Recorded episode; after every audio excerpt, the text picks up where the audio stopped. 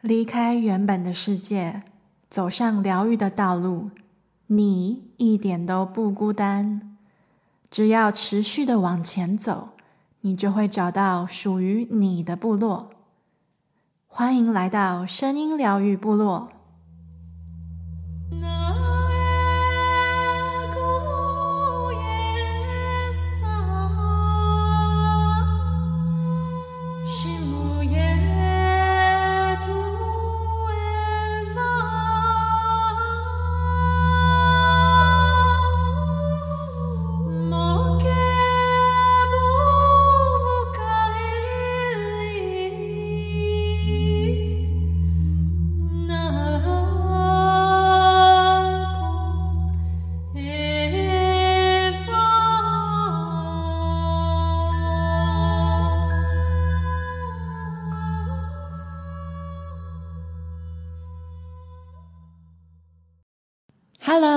来到第一集的声音疗愈部落。我是希音，我来自台湾，现在住在德国，从事声音疗愈。哇，经过好几个月的被推坑、被鼓励，然后慢慢的规划，我终于开始录我第一集的 Podcast，所以 我真的很开心，但是同时也很紧张。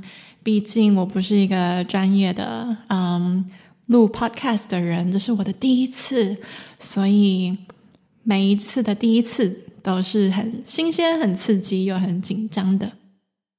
在我的 podcast 里面，我会主要分享嗯在声音疗愈的路上，我个人的一些疗愈的经验，还有一些发现、一些领悟。那希望你也可以跟我一起，在这个疗愈的路上欣赏所有的风景。今天的主题其实是我一开始在脸书，还有在我的 Instagram 上面有问我的粉丝，问关注我的人说，看他们想要什么样的，想我先分享什么主题，然后我提供了一些主题给他们选择。其实这些票数都还蛮接近的。那这一个主题刚好多出了一票，所以我就决定要来先分享这个主题，就是我从一次的催眠疗愈的经验中，探索自己吃醋跟嫉妒的根源。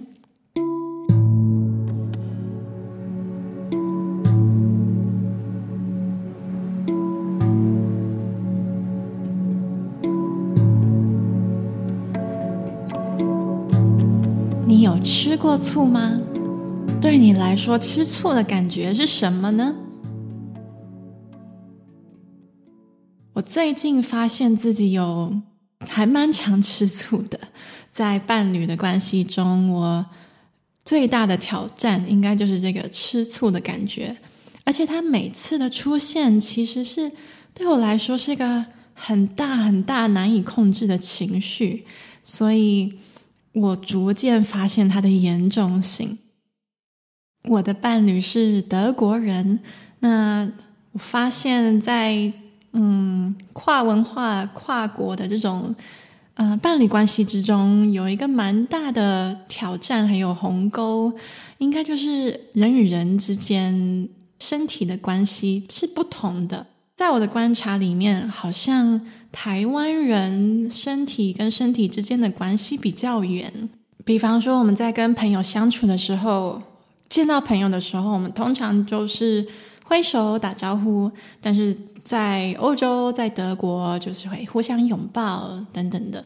对我来说，在伴侣关系中，我嗯自己经验到最大的挑战的情境，就是当我看到我的伴侣呃跟他的朋友。拥抱，然后拥抱很长很长的时间，我就不自觉的会开始吃醋。如果今天我有一个男朋友，那我看到他跟别的女生拥抱很长的一段时间，我就会觉得他是不是对那个女生有意思？这在可能我的生命经验、我的文化里面，对我来说是很正常的一个设想。可是，在在这个地方，在德国，在不同的环境，他们会觉得拥抱很长的一段时间，并不代表什么，只是代表我真的很很喜欢跟你拥抱的感觉。或者是我真的很欣赏你，我真的很喜欢你，但不一定是我我很想要跟你在一起。我记得有一次印象比较深刻，对我来说真的是惊艳到一个很强烈的吃醋感。是有一次我跟我的德国的伴侣去，嗯，去瑜伽课。那这个瑜伽课的老师是我的朋友。那我的瑜伽老师朋友，他跟我的伴侣虽然不是说很熟，可是有见过面。他们两个都有学习过 Tantra，所以 Tantra 就是谭崔，所以他们。他们对于身体之间的关系，可能跟一般人是不太一样的。那在上完课之后，我我跟我们三个就留下来继续聊天，然后聊了一阵子之后，我就说我想要去厕所，所以我就先离开了房间。那我上完厕所回来之后，我没有立刻进到房间，可是我从房间外就看到他们，嗯，他们。面对面的坐得很近，然后我看到我的瑜伽老师朋友就伸手拥抱了我的伴侣。那时候我就非常非常的吃吃醋，我感觉到一阵怎么说，身体很紧绷、很紧绷的感觉，然后有一有一股力量压住我的胸口，让我没有办法呼吸。真的，我那时候就是呼吸暂停了，然后就是觉得啊。很害怕的感觉，那个不是不是那种颤抖的害怕，而是那种惊慌的害怕感，就觉得天哪，这个感觉也太强烈了吧！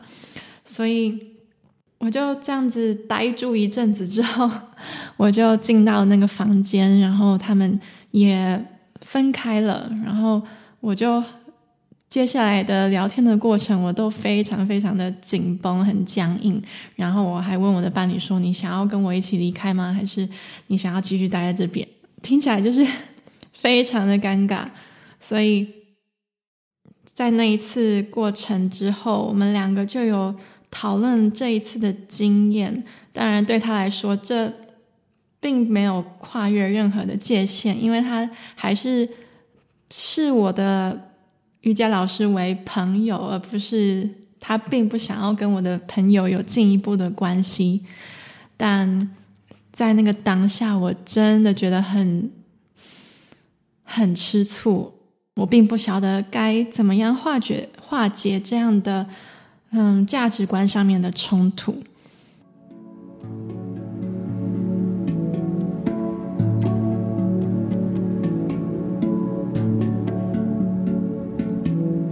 在那一次很强烈的经验之后，我就开始梦到了相同的梦，就是吃醋梦。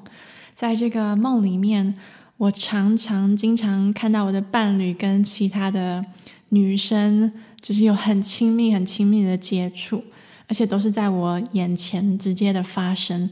那我就一样的在梦中反复的感觉到这样的强烈的吃醋的情绪在我的身体里。让我的身体相当的紧绷，又又再一次、再一次的感觉到这个难以呼吸、无法呼吸，还有很惊慌的感受。所以，这样的梦境让我开始意识到：好，我可能需要好好的疗愈这个吃醋的感觉，找到它的根源。我从一开始的在上网搜寻吃醋。通常跟自我的哪一个面向有关系？那吃醋，我发现吃醋这件事情跟我们的自尊心很有关系，跟我们认为自己好不好、自己有没有价值这件事很有关系。所以，当我们自尊心低落，或者是自我价值感低落的时候，我们就比较容易吃醋。那我自己也知道，我是一个属于焦虑型依附的人，所以在在爱情关系之中，我是一个比较通常是个比较没有安全感的人，所以这个没有安全感就是连接到了我对于自己的观感是比较低的，我自己的自尊是比较低落的。所以，从这个低自尊心的自我觉察中，我在想，我就想要进一步的去挖掘，到底什么事情造成了我自我价值感低落呢？那刚好在德国，我有一个朋友，他是做拥抱治疗，他是一个拥抱治疗师。那我跟他聊聊我的最近的生命经验、我的生活经验的时候，我也提到了我正在面对我吃醋的这个议题。那他就提议说，要不要嗯给我一次催眠疗愈？因为他刚好在接受催眠疗愈的训练，所以我就一口就答应了。因为我从来没有被接受呃催被催眠的经验，所以我非常的好奇，想知道。这样的被催眠的感受到底是什么？当然，如果可以更深度的挖掘，嗯，疗愈我的吃醋，那也是一件很好的事情。所以在隔了几天之后，我就去他的家，然后嗯，跟他做了一次催眠疗愈。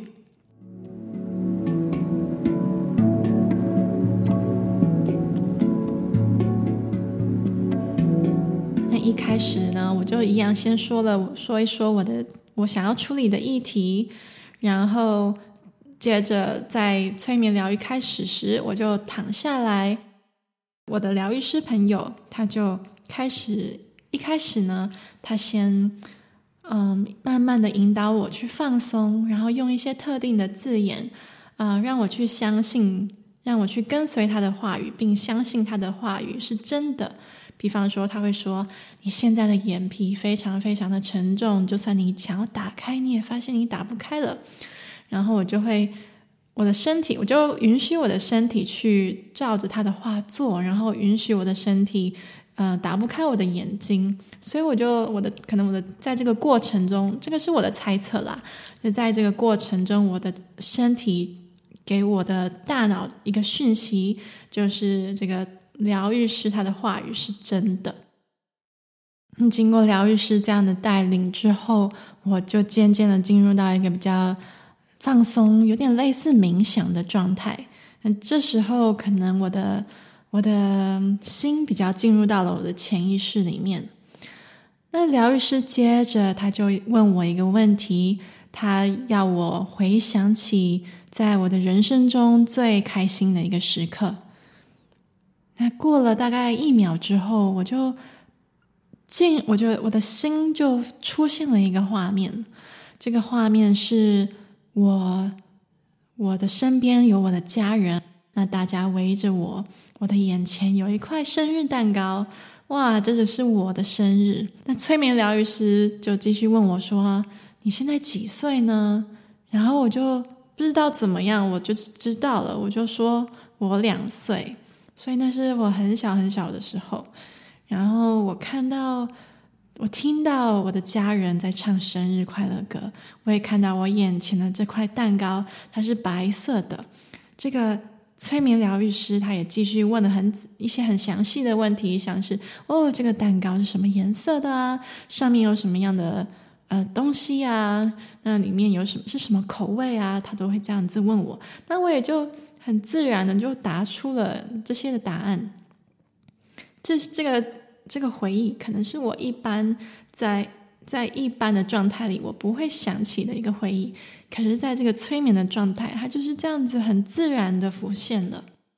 那催眠疗愈师就在当下就问说：“为什么你会感觉那么开心呢？”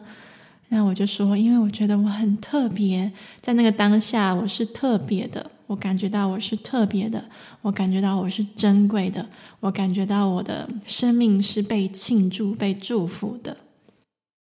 这个催眠疗愈师又继续问说：“那你可不可以将你自己带到一个回忆里面？在这个回忆，你不觉得你是很珍贵的？你不觉得你是重要的，或者是被珍惜、被祝福的？”那渐渐的，我的。我的心也浮现出一个画面，一个感受。那我就知道，我那时候很小很小，嗯、我在一个我在一个盒子里面，我感觉到这个玻璃盒子罩住我。那我我的大脑就这时候想说，哦，这应该是我出生刚出生的时候，在刚出生在保温箱里面的这样的一个回忆。这样的回忆，其实我。真的也是在一般的状态里不会不会想起的，因为这是一个很很很久很久以前的一个回忆。就算是我，可能我平常可能我三岁的回忆我也想不起来，但是在这个当下，我就有这样的一个画面。那催眠疗愈师就继续问我很多很多问题，让我慢慢的去回答他。在这个过程中，我就发现，原来这个回忆是我刚出生的回忆。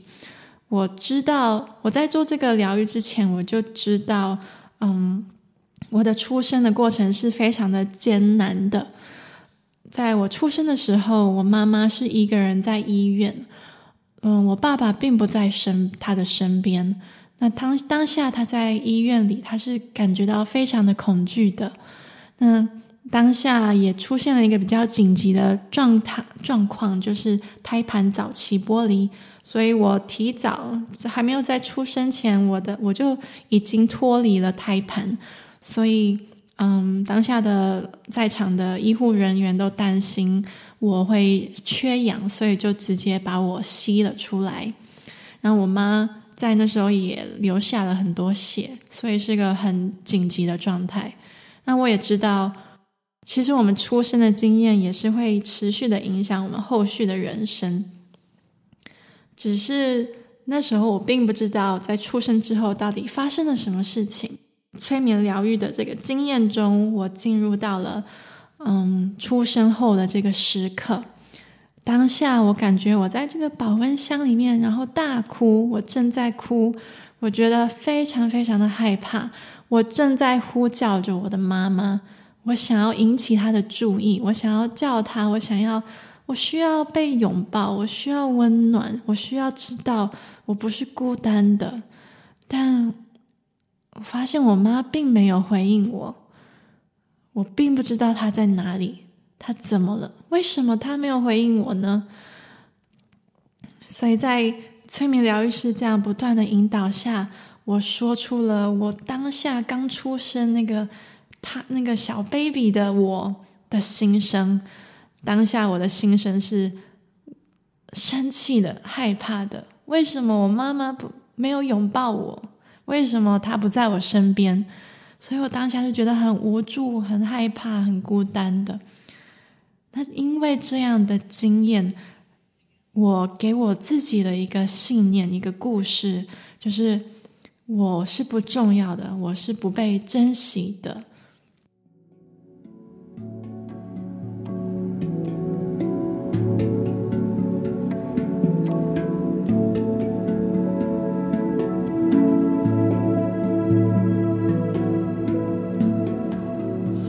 过这个回溯的过程，我找到了，嗯，我不值得被爱，或者是我不重要的这种这些对我来说没有帮助的信念，它的根源就是来自这个生命经验，这个我刚出生的这个回忆。那接着，我的催眠疗愈师朋友他就引导我说。那现在成年人的喜音能不能走过去抱起这个正在哭的小婴儿，然后安慰他呢？那这时候我就想象我自己看着这个小 baby 的我，抱起他，然后温柔的跟他说话，安慰他，拥抱他，给他他这时候需要的所有东西。疗愈师这时候也引导我去感觉，当我看着这个小 baby 的时候，我的感受是什么？那我就说：哇，我觉得这个小 baby 真的很可爱，很漂亮，非常非常的美好。他是如此的天真，毕竟是刚出生的小婴儿嘛，就是一定是。闪闪发亮、充满生命力的，刚来到这个世界上，所以我心中就涌出了一股很想要珍惜他的情绪，所以我就说出了这些我的感受。那疗愈师也引导我将这些感受说给这个小婴儿听，然后再引导我变回转变成这个小婴儿，然后去接收这些话，并回应这些话。所以这个对话的过程就渐渐的啊、疗愈了这个正在哭的小婴儿，因为他终于知道，在他最需要呃听到或者是感觉到爱的时候，他这时候接收到了爱，接收到了他是珍贵的，他是值得被珍惜的这些讯息，还有身体感受。所以这个过程真的是很感人，我自己当下就哭了。尤其是当我是一个成年人的喜婴抱着一个小婴儿的喜婴的时候，我真的深深的感觉到，哇，我是值得被爱的。这个小婴儿在我眼前，他真的是值得被爱的。那渐渐的，这个小婴儿他被安慰到了，然后。当我在转换成这个小婴儿的时候，我感觉到了一股很兴奋的情绪，从原本的很恐惧、很很害怕、需要需要温暖、需要拥抱的这个小婴儿，转变成了哇！我现在好兴奋，我来到这个世界上，然后我我就感觉到了一个很特别的一个渴望。这是一个小 baby 的渴望，那这个渴望就是我好想要表达爱，我好想要在这个世界上表达爱。这是一个很奇特的经验，因为我从来没有感觉到那么深刻的这种渴望，这种很原始的渴望，就是一个新的灵魂来到世界上。原来我的灵魂来到这个世界上。最渴望想做的事情就是表达爱，对，所以当下我就说出了，我就说出了这个情绪，这个渴望，然后我也到现在还一直记得这个小 baby 的我来到这个世界上最初的一个初衷，就是要来到这个世界上表达爱，在那个当下。这个小 baby 很兴奋的感觉一直烙印在我的心里，我就有点像是找到我人生的目标吧，或者是我灵魂的任务，来到这个世界上。我想要透过表达、给予爱、给予关心，还有支持，让这个世界变得更美好。尤其是在跟伴侣的关系上，因为我之前的我常常会因为。感觉不到自己被珍惜，或者是感觉不到自己有价值，所以我就不敢，也不敢表达我的爱，因为我害怕被拒绝，害怕受伤。但是经过这一次疗愈的经验，我发现我的灵魂只要能够表达爱，它就圆满了，它就开心了。所以在这这一次的疗愈结束之后。我真的有一种感觉，是我得到了更多的力量，而且我更加的相信我自己是有价值的，我自己是值得被爱的。这个记忆已经像是写程式一样，已经重新的被写入了一个城市，所以，对，在日常生活中，我更感觉到了自己的力量，还有信心。当然也有，还是偶尔会感觉到没有自信或者是怀疑自己的时候。我觉得，嗯、这些人生的议题都是不断不断的需要去再去练习、再去挖掘。但是我已经感觉到有一丝丝的不同，而且我在跟伴侣的关系上，我更勇于表达爱，而且我更加的知道说，我真的是很值得被爱的。所以，希望我分享这一次的经验对你来说有帮助。很多疗愈它的嗯模式，其实都是跟回溯有关。回溯这件事情真的蛮重要的，因为很多的创伤都是源自于我们很小的时候，可能发生了一些经事件，让我们失去了跟自己的连结。那经过这一次原这个事件之后，我们开始建立了这些自我的信念，就像是我们告诉自己的故事一样。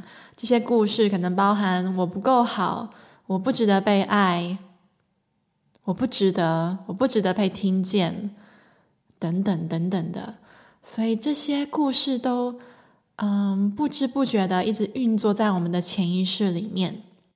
到现在，我们不管遇到，嗯，任何的事件，任何的情境，这些故事会告诉我们同样同样的事情，同样的话语，让我们去产生一些特定的情绪，可能是恐惧。可能是焦虑，或者是生气，或者是悲伤。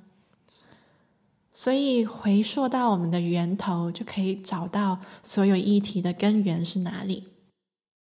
好，那你觉得你会想要尝试这样的疗愈吗？你觉得，如果你跟我一样有经验过吃醋或者是嫉妒的感觉，你觉得你的源头是什么呢？谢谢你这一次。聆听我的故事，我的经验，期待我们下一次在声音中相见喽。